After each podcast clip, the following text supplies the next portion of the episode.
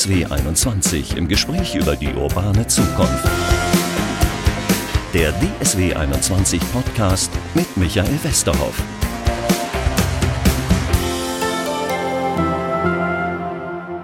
Herzlich willkommen zu unserem Podcast. So ein bisschen in der Vorbereitung. Oh, da war ich ein bisschen erinnert an meinen Physikunterricht und habe gesagt, oh, kannst du dich irgendwo in die letzte Reihe setzen, damit bloß keiner mitkriegt, dass du keine Ahnung hast. Aber glücklicherweise ist Dino Mechenbier bei mir von der STEAG und wir reden heute über Abwärme und welche Bedeutung die bei der Energiewende haben kann. Und ein bisschen Physik ist das, oder?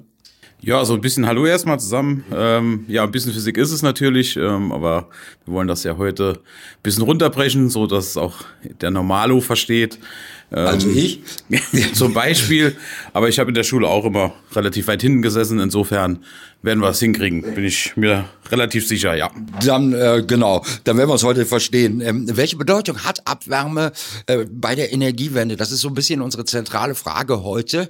Äh, Abwärme ist für mich jetzt erstmal so eigentlich so ein alter Begriff, den ich auch schon vor Energiewende mal gehört habe. Wie kriegen wir das jetzt beides zusammen? Im Prinzip ähm, Abwärme, vielleicht um den Rahmen mal zu spannen, wo es herkommt, was es ist, kann man sich vorstellen, wenn man zum Italiener geht, dort ein schöner Ofen steht, wo dann Scheitholz reingepackt wird, wo dann die Pizza gebacken wird.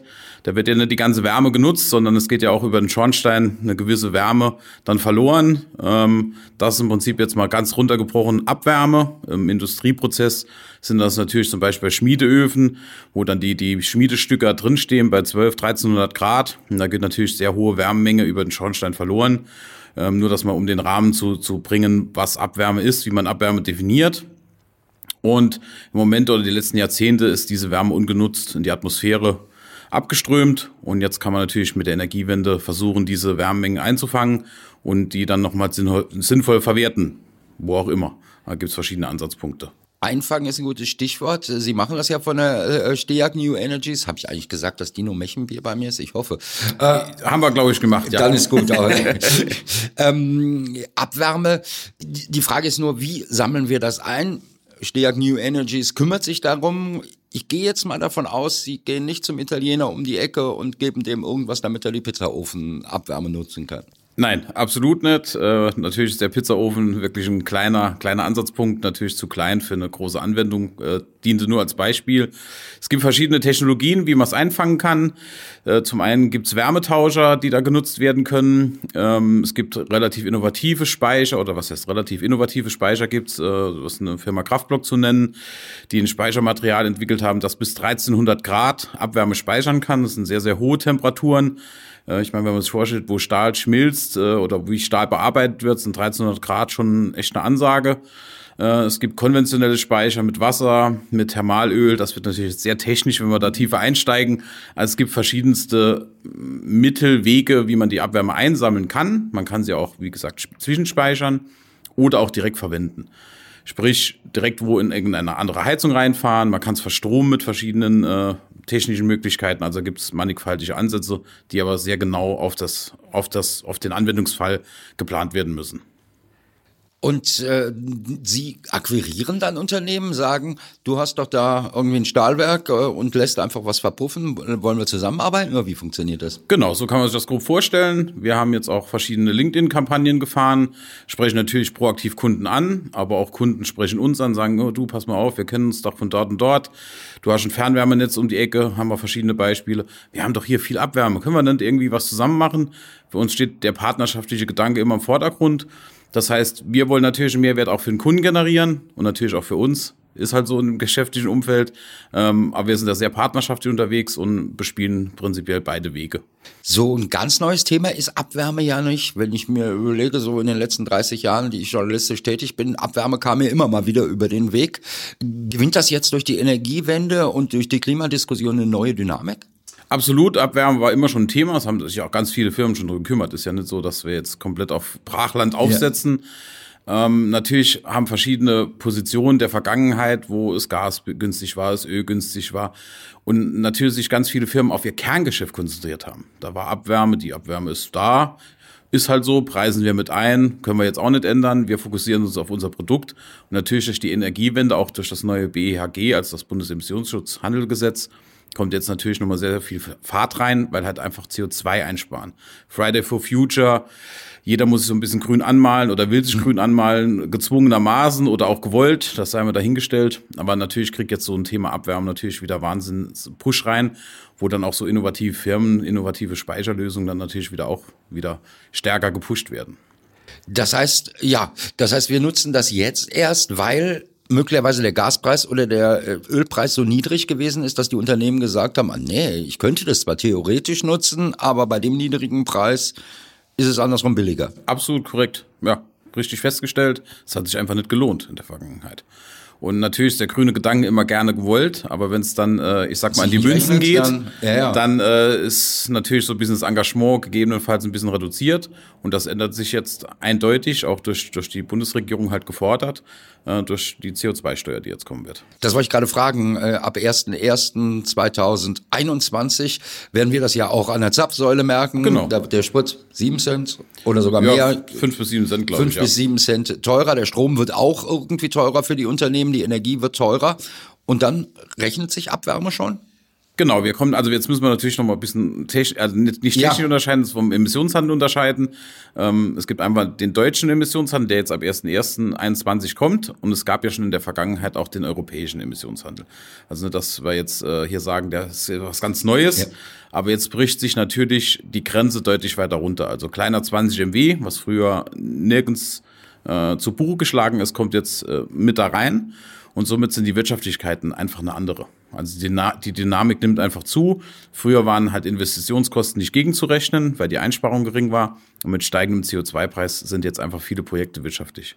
Das heißt, der Pizzabäcker ist es nicht unbedingt, äh, wo es sich für Sie lohnen würde, aber ab was für eine Größenordnung oder was für eine Art Firma sollte das dann sein? Also der Pizzabäcker für ihn selbst wird sich vielleicht lohnen oder eine Bäckerei ist auch ein sehr gutes Beispiel, dass er vielleicht sein Haus, wenn die Bäckerei im, im Keller ist, auch äh, durch die Abwärme seines, seines Brotofens ähm, wärmt. Also klar, im kleinen Maßstab ist das auch möglich für, ich sag mal, Privatpersonen.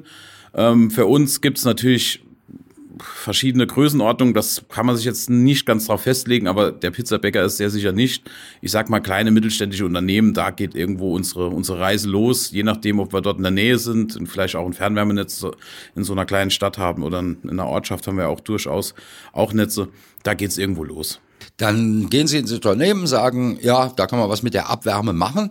Ähm, ist das dann eine Lösung für das Unternehmen, die Sie da finden? Das heißt, Sie zeigen dem, wie er aus seiner eigenen Abwärme wieder für sich selber Energie gewinnen kann? Oder wird die Energie für andere Dinge genutzt? Auch beides ist wieder möglich. Also gerade bei Einspeicherungen, es gibt ja auch viele Prozesse, so, sogenannte Batch-Prozesse, die nicht durchweglaufen, sondern immer nur an verschiedenen Zeitpunkten am Tag.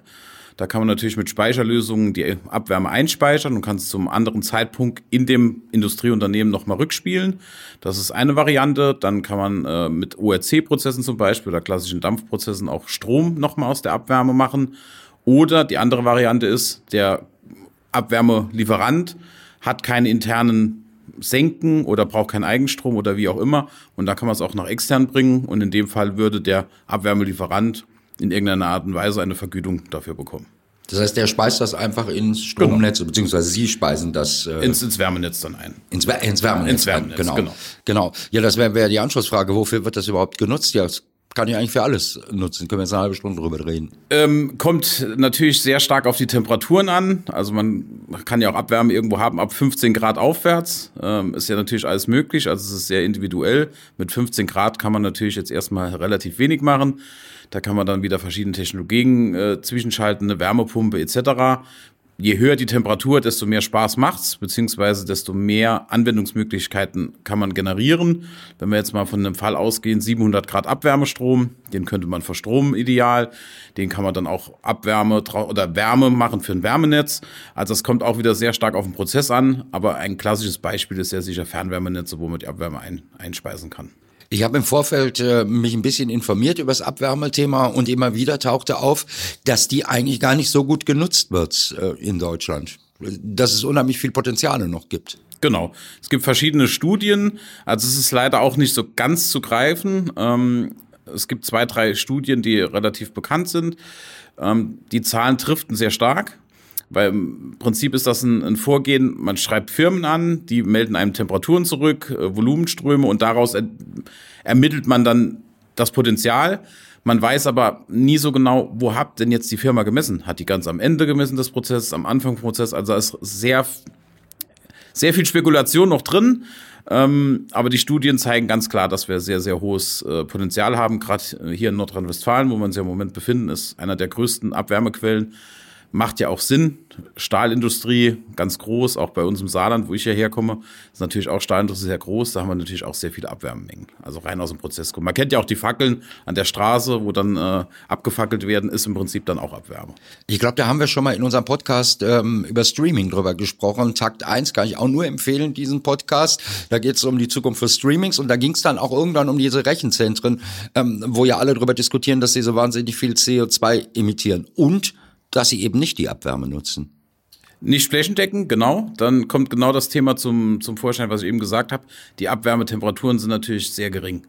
So ein Computer, der erhitzt ja jetzt nichts um 200 Grad. Das ist irgendwo zwischen 30 und 40 Grad. Das ist natürlich sehr schwierig, da eine Nutzung herbeizuführen.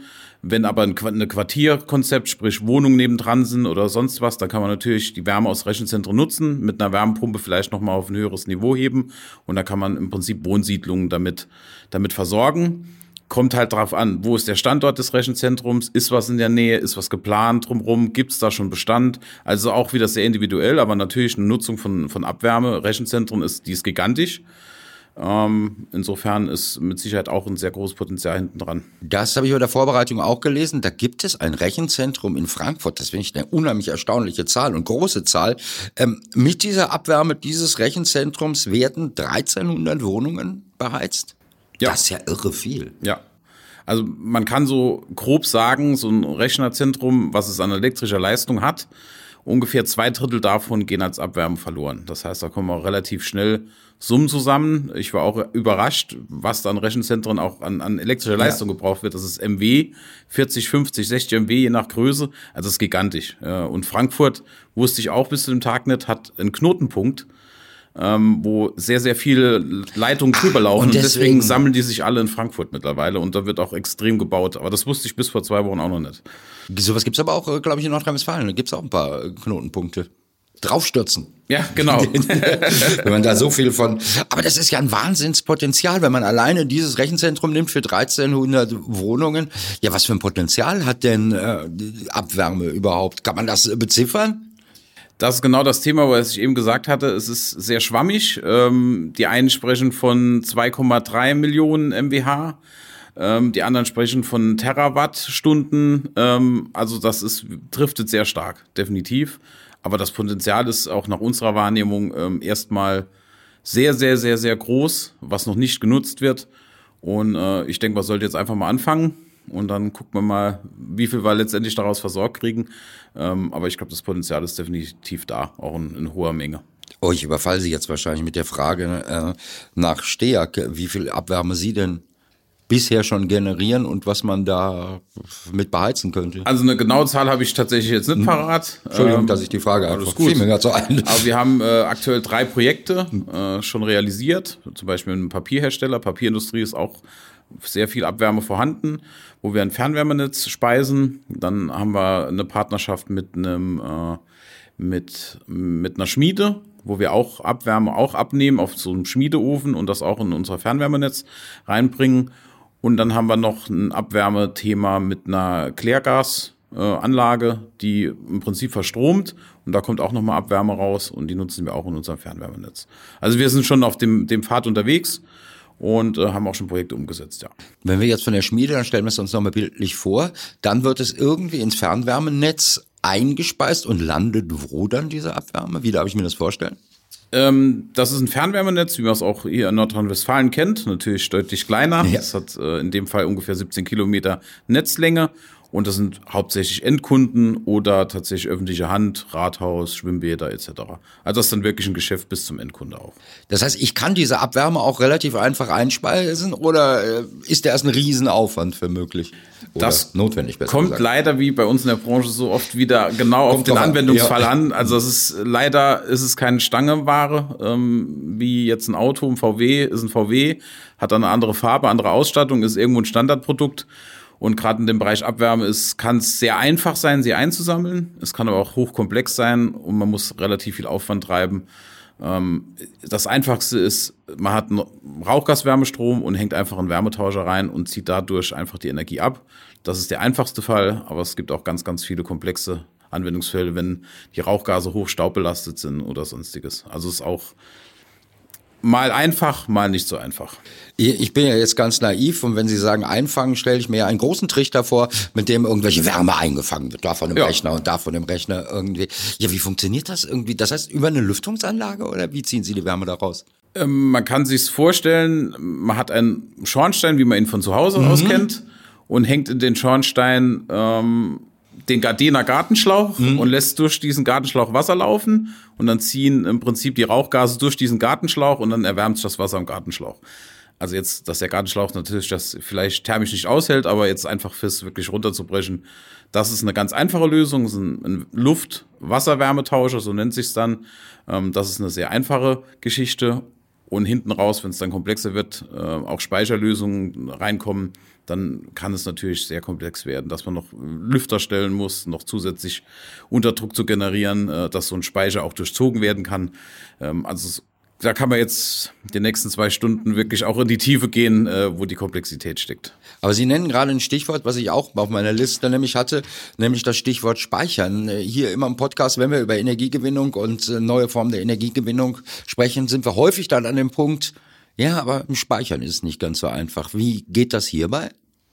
Ähm, Stromspeicher ist im Moment so ein bisschen ja. das, das ganz große Thema, ähm, sind immer noch sehr teuer, also immer noch sehr teuer, ist jetzt relativ. Ich meine, die Preise sind ja extrem nach unten gegangen, aber nichtsdestotrotz ist ein Stromspeicher immer noch ein sehr großes Investment. Wir brauchen natürlich im Stromsicht sehr viele Stromspeicher, um diese Windkraftanlagen oder alles, was irgendwo regenerativ ist, einzufangen. In dem Fall ist es jetzt etwas einfacher. Ähm, das kommt aber leider, muss ich schon wieder sagen, wieder darauf an, was der Anwendungsfall mhm. ist. Alles, was sich unter 100 Grad bewegt, kann man mit Wasser abdecken. Also absoluter Standard Wasserspeicher, wie man ihn auch zu Hause im Keller stehen mhm. hat, je nachdem, was für eine Heizungsanlage man hat. Da ist das trivial. Das gibt's schon, Stand der Technik, schon seit Jahrzehnten. Nächste Stufe von 100 Grad bis irgendwo 250 Grad, halten Sie, mal nicht, halten Sie mich nicht mhm. fest an den absoluten Temperaturen, ähm, kann man dann mit anderen Speichern arbeiten. Thermalöl, also es sind irgendwelche Öle, die sehr hohe Temperaturen aushalten. Das geht zum einen, dann kann man auch auf Dampfspeicher gehen, dann ist das Wasser halt schon verdampft. Das ist auch möglich. Es gibt chemische Speicher, es gibt ganz viele mannigfaltige Speicher über den 250 bis 300 Grad, dann wird's schon interessanter. Dann reden wir über Vulkanstein, dann reden wir über Beton, dann reden wir über so ein, so ein Konzept, was Kraftblock fährt mit diesen selbstentwickelten Kügelchen. Ähm, da reden wir über ganz viele verschiedene Technologien, die jetzt auch die letzten Jahre erst wieder aufgekommen sind, beziehungsweise dann wirklich auch entwickelt wurden, weil man einfach gesehen hat, man hat viele Abwärmeströme, die auch sich in den ganz hohen Temperaturen wiederfinden und konnte die nicht nutzen, weil es einfach zu heiß ist. Vulkanstein, Kügelchen. Klingt interessant. Wie kann ich damit speichern? Ja, so ein Vulkan zum einen, ähm, der war ja irgendwann mal heiß. Ja. Und äh, man nutzt im Prinzip diese Steine, diese Vulkansteine, die werden dann nochmal aufgearbeitet als Speichermaterial. Ähm, das Thema, was Kraftblock zum Beispiel bedient, warum erwähne ich so auf Kraftblock? Wir ja. haben äh, eine Partnerschaft mit Kraftblock, das ist auch ein saarländisches Unternehmen. Und mit denen sind wir gerade aktuell ähm, losgelaufen ähm, im partnerschaftlichen Verbund. Das ist ein Start-up und die haben im Prinzip aus Recyclingmaterial aus verschiedenen Industrieprozessen noch verschiedene Additive. Ist natürlich alles geheim, deswegen ja. weiß ich es natürlich nicht genau. Haben Kügelchen entwickelt, die dann der Lage sind, bis 1300 Grad äh, Wärme einzuspeichern. Und das ist natürlich gigantisch. Für das, was früher möglich war, ist das natürlich echt ein Schub nach vorne, dass man auch so heiße Temperaturen direkt einspeichern kann. Von alten Kraftwerken kennen wir diese riesen Kuppeln und diese riesen Gebäude. Wie würde sowas aussehen, was die machen? Äh, sehe ich das irgendwo? Ist das in der Industriehalle oder wo speichern die sowas? Das sind Container tatsächlich. Äh, das sind Seekontainer zum einen. 20 Fuß, 40 Fuß Container sind möglich. Ähm, auch andere Container, wo direkt auf so ein ja, Containerdienstauto drauf kann. Ähm, da ist auch alles denkbar erstmal. Im Prinzip kann man auch jetzt wirklich runtergebrochen einfach ein Kraftwerk, was jetzt stillgelegt wird, vollschütten mit den Kugeln. Würde theoretisch auch gehen. Ach, das würde auch gehen. Theoretisch. Theoretisch würde es auch gehen. Natürlich viele Umbauten, viel äh, bisschen Energie reinstecken, Grips reinstecken, äh, Investment natürlich. Äh, aber prinzipiell sind so Kugeln natürlich sehr flexibel einsetzbar. Ist das, ist das was, worüber diskutiert, wenn es um die Nachnutzung auch von Kohlekraftwerken, möglicherweise auch Kernkraftwerken geht?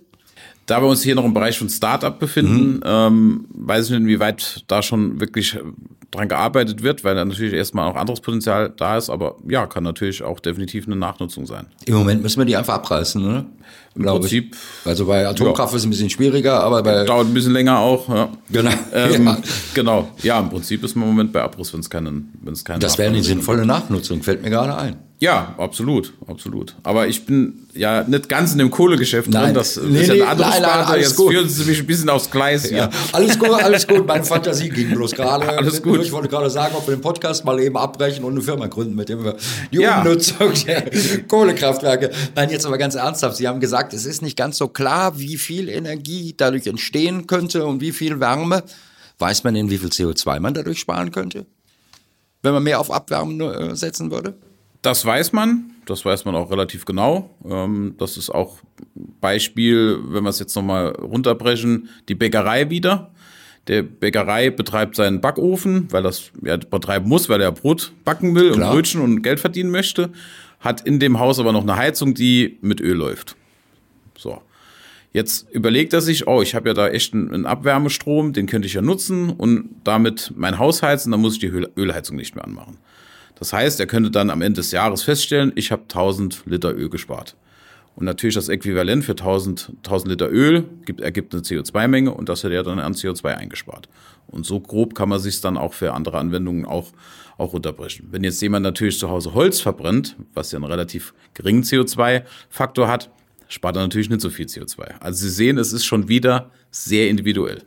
Aber ja, aber wenn wir über CO2-Abbau und über Klimaziele 2050, 2030 reden, spielt ja dieses Abwärmethema schon eine Rolle zahlenmäßig? Ja, definitiv, absolut. Ähm, man wird definitiv, weil die Energielandschaft im Moment sehr fossil geprägt ist. Natürlich gibt es Biomasseanlagen, aber das deckt ja alles nicht den, den, großen, den großen Durchschnitt ab. Das heißt, wir stehen ja im Moment noch auf fossilen Füßen. Auch was Fernwärmenetze angeht, sind wir hauptsächlich unterwegs. Natürlich gibt es dann Biomethanlösungen oder andere Lösungen, aber was hauptsächlich wie Fernwärme auch noch erzeugt wird, ist Kohle oder fossile oder äh, Kohle, fossile Brennstoffe, Erdgas, Öl. Und dadurch, wenn man dann Abwärme substituieren kann, beziehungsweise Öl oder Gas substituieren kann, dann hat man was für die Energiewende getan. Insofern, da dockt dann auch äh, Steag dran als traditionelles genau. Kohleunternehmen. Insofern war das ein logischer Schritt jetzt auch, diese Sachen zu machen? Ja, absolut. Wir als Tochtergesellschaft Steag New Energies kümmern uns ja schon sehr, sehr, sehr lange um diese Themen. Ähm, aber natürlich kriegt auch bei uns im Haus äh, durch die Kohlewende natürlich nochmal diese Ansätze natürlich auch wieder ein eine andere Geschwindigkeit. Das ist so, ja. Das heißt, auch Ihre Abteilung wird wichtiger innerhalb des gesamten Hauses, gehe ich mal von aus. Ähm, ja, also das Thema Abwärme ist am Kommen, definitiv. Also wir hatten heute Morgen gerade nochmal Besprechungen, ähm, wo wir auch nochmal unsere Strategie Richtung Abwärme auch nochmal äh, justiert haben. Und ja, also ist für uns ein Riesenthema. Das ist so, ja. Das heißt Strategie inwiefern, äh, dass man, wie man Unternehmen akquiriert, wie genau. man das kommuniziert oder? Welche Technologien gibt es, in welche Richtung läuft man, wie geht man auf die Kunden zu, was macht man über die Social Media Kanäle? Ähm, ja, also wie fährt man seine Abwärmestrategie? Wir sitzen ja jetzt in Essen, sitzen wir da richtig, an der richtigen Stelle, weil es hier noch genug Betriebe gibt äh, im Ruhrgebiet oder gibt es die gar nicht mehr, wo man ganz viel Abwärme nutzen könnte? Ich würde behaupten, die gibt es noch. Also ich bin jetzt nicht hier aus, dem, äh, aus, aus der Ecke, aber ich bin mir sehr sicher, aber dass die Saarland, stahlverarbeitende Industrie immer noch groß ist in Nordrhein-Westfalen. Insofern gibt es hier, würde ich behaupten, mannigfaltige Abwärmequellen, ja. Das heißt aber, Sie sitzen in einem Industrieland wie Nordrhein-Westfalen oder dann auch wie Saarland ja. mit einer ähnlichen Struktur auch am besten und nicht in Mecklenburg-Vorpommern an der Küste.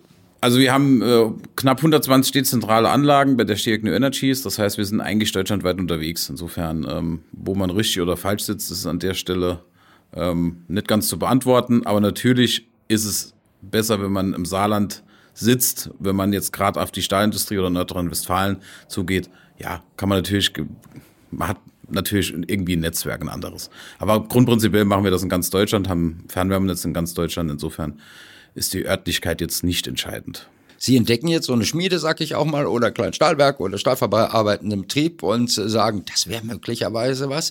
Inwiefern oder wie offen sind die Leute dann? Also funktioniert das wie Kaltakquise? Sie rufen da an, wir hätten da mal irgendwie? Ah, Kaltakquise ist ja immer schwierig. Also ich bin jetzt auch nicht der Vertriebler, nein, nein, nein, klar. Ähm, aber jetzt einfach nur meine Sicht der Dinge. Ähm, es wird einfacher reinzukommen, weil ja. einfach der Druck da ist. Ist so. Weil die Unternehmen selber rechnen, genau. wir müssen. Wir müssen CO2 einsparen, die haben einen Energiemanager am Rücken, der auch dann irgendwann, ich sage immer, irgendwann sind die ganzen Leuchten ausgetauscht mit LED. Und dann muss man seinem Energiemanager ja auch irgendwann mal was verkaufen oder dem externen Energieauditor. Insofern der Druck wird einfach auf die Firmen durch, auch durch extern einfach höher. Und somit sind auch die Interessenslagen eine andere. Und das sehen wir schon sehr stark, dass auch die Kunden immer mehr dieses Greenwashing betreiben müssen und wollen auch. Aber das ist ja interessant. Da sind Sie ja wirklich im Konflikt. Ihre Abteilung freut sich dann über strengere äh, Vorgaben von der Bundesregierung die, die, die die Kohlekraftwerke betreiben, nicht so. Ähm, auch es gibt ganz viele gesetzliche Regelungen, die uns auch sehr, sehr wehtun, auch in der Vergangenheit. Also ich würde mal sagen, man, man, ist pari. Im besten Fall ist man pari. Aber meistens ähm, sind wir doch auch letztendlich auch Leidtragender von, von Politik. Aber ist halt so.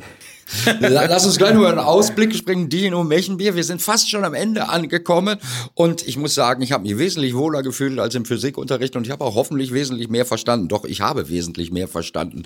Wer noch mehr in diese ganzen Themen eintauchen möchte, die mit Stejak zu tun haben, die mit äh, Abwärme zu tun haben, für den gibt's auch noch einen eigenen Podcast bei Stejak, der startet, glaube ich, im November zwei, äh, 2020 und äh, da geht's halt um irgendwelche Energiethemen zu beziehen, habe ich mir schon alles erzählen lassen über LinkedIn und über äh, Instagram. ja, ich glaube Instagram.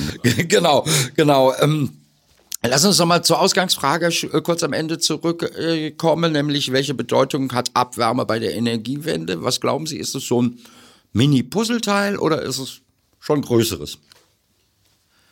Ich glaube, es ist ein größeres Puzzleteil. Aber wenn man die Gesamtsicht Wärmewende, Energiewende sieht, ähm, es kommt halt immer darauf an, wie groß zieht man den Rahmen. Aber ich wäre definitiv dafür, dass es kein kleines Putzelstück ist. So würde ich mich persönlich mal festlegen. Und was letztendlich dann nachher umgesetzt wird, ist natürlich auch Markt. Also das, aber ich glaube, es hat ein, ein sehr hohes Potenzial, dann ja, mitzuwirken. Im Moment ist das noch nicht, wenn ich das nochmal fragen kann, äh, im Moment ist es noch nicht so viel. Also wir man weiß es ja halt nicht genau. Ja. Also man weiß, es gibt sehr viele Firmen, die es machen, die kennen wir auch viele Firmen. Es ist echt schwer zu greifen. Also man kann es nicht pauschal beantworten. Also wenn man so den gesamten Energieverbrauch sehen würde von der Bundesrepublik Dann gibt es definitiv noch Potenzial. Das, das, ist so. Dann haben sie was zu tun in den nächsten Jahren. Wir haben was zu tun, ja, genau. Absolut. Also seit 2002 haben sie gesagt, äh, im Vorgespräch zu mir sind sie bei der Stejagd, da haben ja. aber auch die nächsten 20, 30 Jahre noch was zu tun hier, oder? So, so hoffe ich es, ja. Dann drücke ich Ihnen die Daumen und drücke auch die Daumen, dass das alles gut gelingt. Äh, klingt nach einem super Plan, die Abwärme stärker zu nutzen. Wie entsteht schließlich? Herzlichen Dank, Dino Mechenbier, dass Sie hier zu Gast waren bei uns im Podcast der DSW 21, beziehungsweise dass wir heute bei Ihnen in Essen bei der Stejagd sein durften. Sehr gerne, vielen Dank.